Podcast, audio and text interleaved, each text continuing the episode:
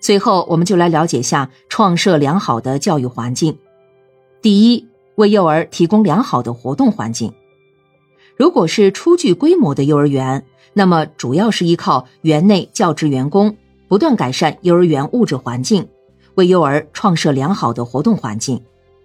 而对于一些不具备必要条件却已经办起来的幼儿园，则应当争取社会力量的支持，创造起码的幼儿园活动环境。第二，提高幼儿园环境的利用率。首先是更新观念，了解环境对教育的重要意义，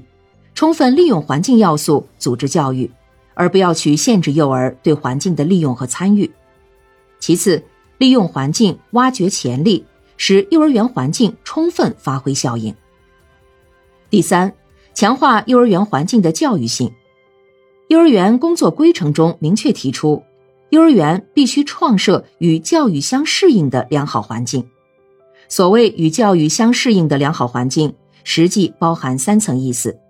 其一，环境创设必须与教育目标相一致，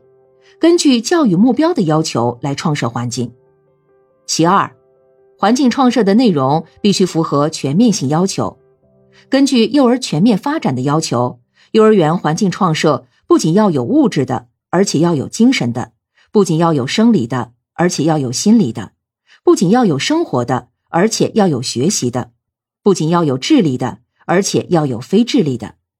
总之，是在德、智、体、美、情感各方面都得到重视，从而满足幼儿身心发展的要求。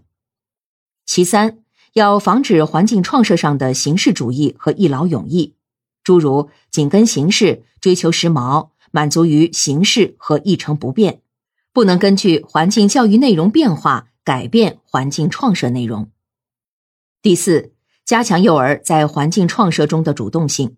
它有三方面内容：其一，增强幼儿对环境创设的参与性，让幼儿共同参与创设环境，使幼儿把环境看成是自己的环境，从而能积极的投入其中；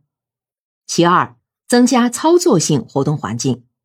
传统的教育环境。由于幼儿不能主动介入活动的环境，及操作性环境内容太少，因而不利于幼儿动手能力的发展和思维能力的发展。因此，幼儿园里应当根据不同年龄幼儿的特点，设置不同的发展幼儿双手动作的环境。通过这些，让幼儿了解自然界，了解各种材料的性能，发展其想象力，增强其动手能力。只有把环境创设与幼儿教育、与幼儿全面发展结合起来，把幼儿园教育与幼儿的生理和心理特点结合起来，幼儿园的环境创设才能取得全新的含义。